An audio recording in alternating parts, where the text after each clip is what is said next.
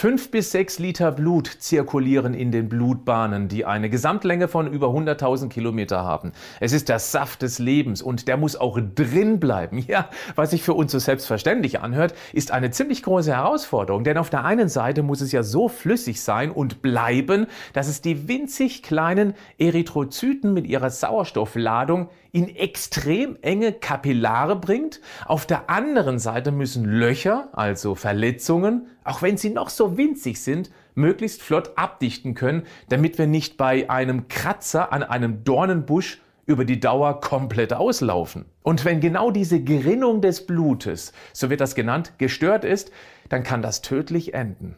Leider kommt das viel häufiger vor, als wir vermuten, denn eine solche Blutgerinnungsstörung ist die Haupttodesursache.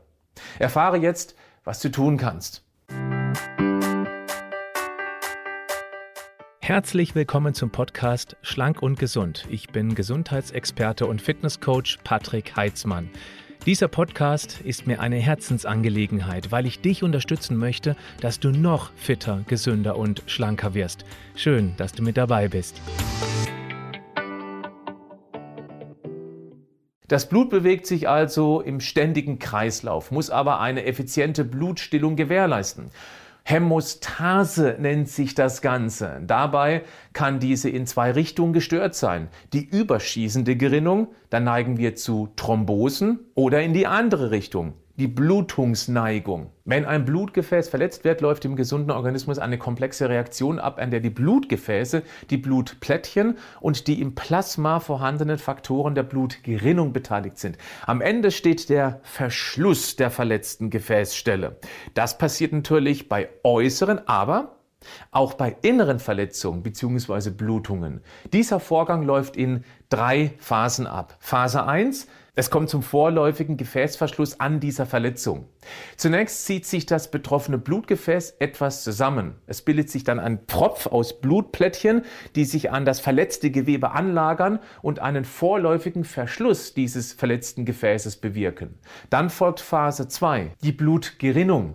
Dieser entstandene Propf wird durch Bluteiweiß, dem Fibrin, netzartig verstärkt. Es bildet sich ein sogenanntes Fibringerinnsel. Für diesen Ablauf ist die Einwirkung von sogenannten Blutgerinnungsfaktoren notwendig. Eine Kettenreaktion führt dann zu einem festen Wundverschluss. Dann folgt Phase 3, der Fibrinabbau, die Fibrinolyse.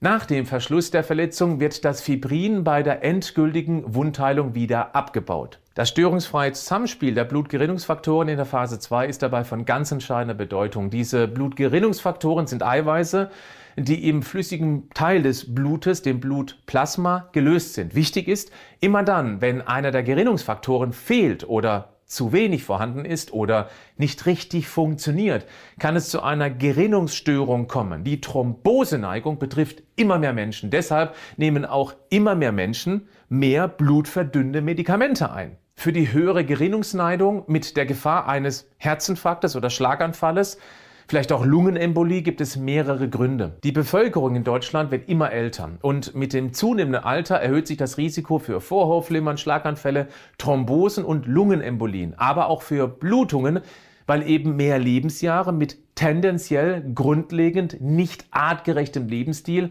das regulative System immer länger stressen. Dann zweitens, ein Großteil der Bevölkerung ernährt sich eher ungesund. Dann kommen noch Zigaretten und Alkohol dazu, immer mehr Übergewichtige, die später dann an Zivilisationskrankheiten leiden, was ebenfalls das System zunehmend belastet. Das ist im doppelten Sinne richtig.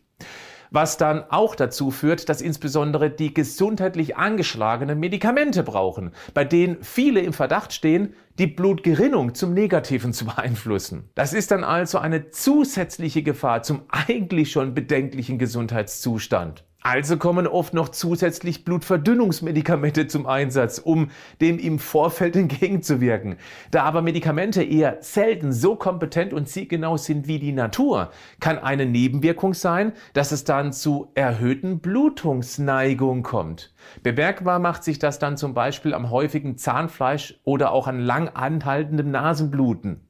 Im schlimmsten Fall kann es zur Hirnblutung mit gravierenden Folgen kommen. Sicher ist es einfach nachzuvollziehen, dass die Natur in den unzähligen Tausenden von Jahren der ganz natürlichen Selektion das Blutgerinnungssystem sehr gut im Griff hat. Dazu braucht der Organismus aber Bausteine, die wir essen oder trinken sollten. Es ist ja wie bei einem Hausbau. Wenn alles da ist, jedes Baumaterial, jedes Hausteil, bis auf die Fenster, ja, dann wird es ungemütlich im Haus. Eine grundlegend natürliche Ernährung aus naturbelassenen Lebensmitteln ist die Basis für ein Haus mit Fenstern, wenn du verstehst, was ich meine. Wenn wir beim Blutgerinnungsthema bleiben, gibt es spezielle Wirkstoffe, die einen besonders hohen und guten Einfluss auf genau diese Blutgesundheit haben. Alle können wir über normale Lebensmittel aufnehmen. Ist das für den einen oder die anderen dann doch, warum auch immer, etwas zu aufwendig, dann könnten auch gezielte Nahrungsergänzungen unterstützen. Hier möchte ich anmerken, wir sprechen dann von Ergänzungen, die eine grundlegend gesunde Ernährung niemals ersetzen sollten. Okay? Beginnen wir mit den Omega-3-Fettsäuren. Sie unterstützen den gesunden Blutfluss. Dabei geht es zum einen um die sogenannte Alpha-Linolensäure. Die ist vor allem in Leinöl in großer Menge drin, aber auch in Hanföl und Walnüssen beispielsweise.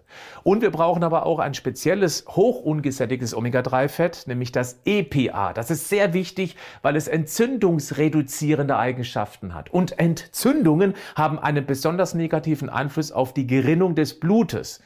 Das steckt vor allem in Kaltwasserfisch und auch in Algen.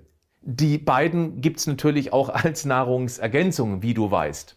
Wenn du also nicht täglich Lachs oder Algen essen möchtest, könnten die Omega-3-Kapseln zur Grundversorgung sehr hilfreich sein. Es ist einer meiner Standardergänzungen schon seit vielen Jahren. Wenn du magst, dann schau mal in die Show Notes. Dort findest du einen Link zu diesem Produkt. Zimt ist auch gut. Nimmst du dieses Gewürz sehr regelmäßig zu dir, dann reicht das. Wenn nicht, dann könnten hochdosierte Zimttees oder Zimtöl hilfreich sein. Genau wie auch Ingwer als Blutverdünner bekannt ist, egal ob im Tee, Wasser oder im Essen. Knoblauch besitzt antibiotische Eigenschaften und senkt neben dem Blutdruck die Cholesterinwerte und gilt als Lebensmittel, das das Blut ebenfalls verdünnt. Nebenbemerkung, eine Blutdrucksenkung hilft enorm, weil dann weniger Druck auf den Gefäßen lastet, wodurch die dann verletzt werden könnten, wodurch sie eben dort dann Blutgerinnsel bilden könnten, was dann im Herzinfarkt, Schlaganfall oder einer Lungenembolie enden könnte, also weniger Druck auf den Gefäßen ist gut. Kurkuma bzw. das enthaltene Kurkumin ist ein weiteres sehr effizientes blutverdünnendes Lebensmittel. Als Gewürz im Essen, in Getränken oder hochkonzentriert als Kurkuminkapsel. Es ist übrigens eines unserer beliebtesten Nahrungsergänzungen bei Vita Moment, auch weil es noch andere sehr gesunde Eigenschaften wie zum Beispiel im Entzündungsstoffwechsel hat. Ich nutze es kurweise, einmal im Jahr eine Packung lang. Wenn ich entzündliche Prozesse im Körper hätte, dann würde ich das auf alle Fälle auch öfter nehmen. Wenn dich das interessiert, schau mal in die Show Notes. Dann Bromelain, ein Enzym aus der Ananas, hilft beim Abbau von Fibrin, dem Eiweißstoff im Blut, der die Blutzirkulation herabsetzen kann. Goji-Beeren sind ebenfalls stark blutverdünnend. Achtet bitte auf die Qualität. Es sollte ausschließlich ein Bioprodukt sein, weil ansonsten die Gefahr groß ist, dass diese asiatische Beere sehr stark mit Pestiziden belastet ist. Cheyenne Red Pepper hilft durch das enthaltene Capsaicin, die Muskeln zu entspannen. Das hat dann auch eine Wirkung auf die glatten Muskeln, die die Blutgefäße auskleiden und somit wirkt es leicht blutdrucksenkend. Beeren sind reich an Antioxidantien. Das ist wichtig, denn sie wirken entzündlichen Prozessen entgegen, die durch freie Radikale entstehen können. Diese aggressiven Moleküle, diese freien Radikale, können die normalerweise extrem glatte Blutgefäßinnenwand schädigen. Dort entsteht eine Verletzung. So kann Plaque bzw. Arteriosklerose entstehen. Und wenn diese geschwächte Stelle dann irgendwann mal aufreißt, könnte es dort eben zu einem Blutgerinnsel kommen, das sich dann Richtung Herz, Lunge oder Gehirn aufmacht, mit bekannten dramatischen Folgen. Granatapfelkerne sind ebenfalls reich an Antioxidantien, genauso wie dunkle Schokolade. Und hier stoppen wir. Ja, es gibt noch mehr von diesen tollen Produkten, aber bei Schokolade, da machen wir jetzt Schluss. Du erkennst, das sind alles weitgehend natürliche Lebensmittel und bis auf die Schokolade komplett unbearbeitet.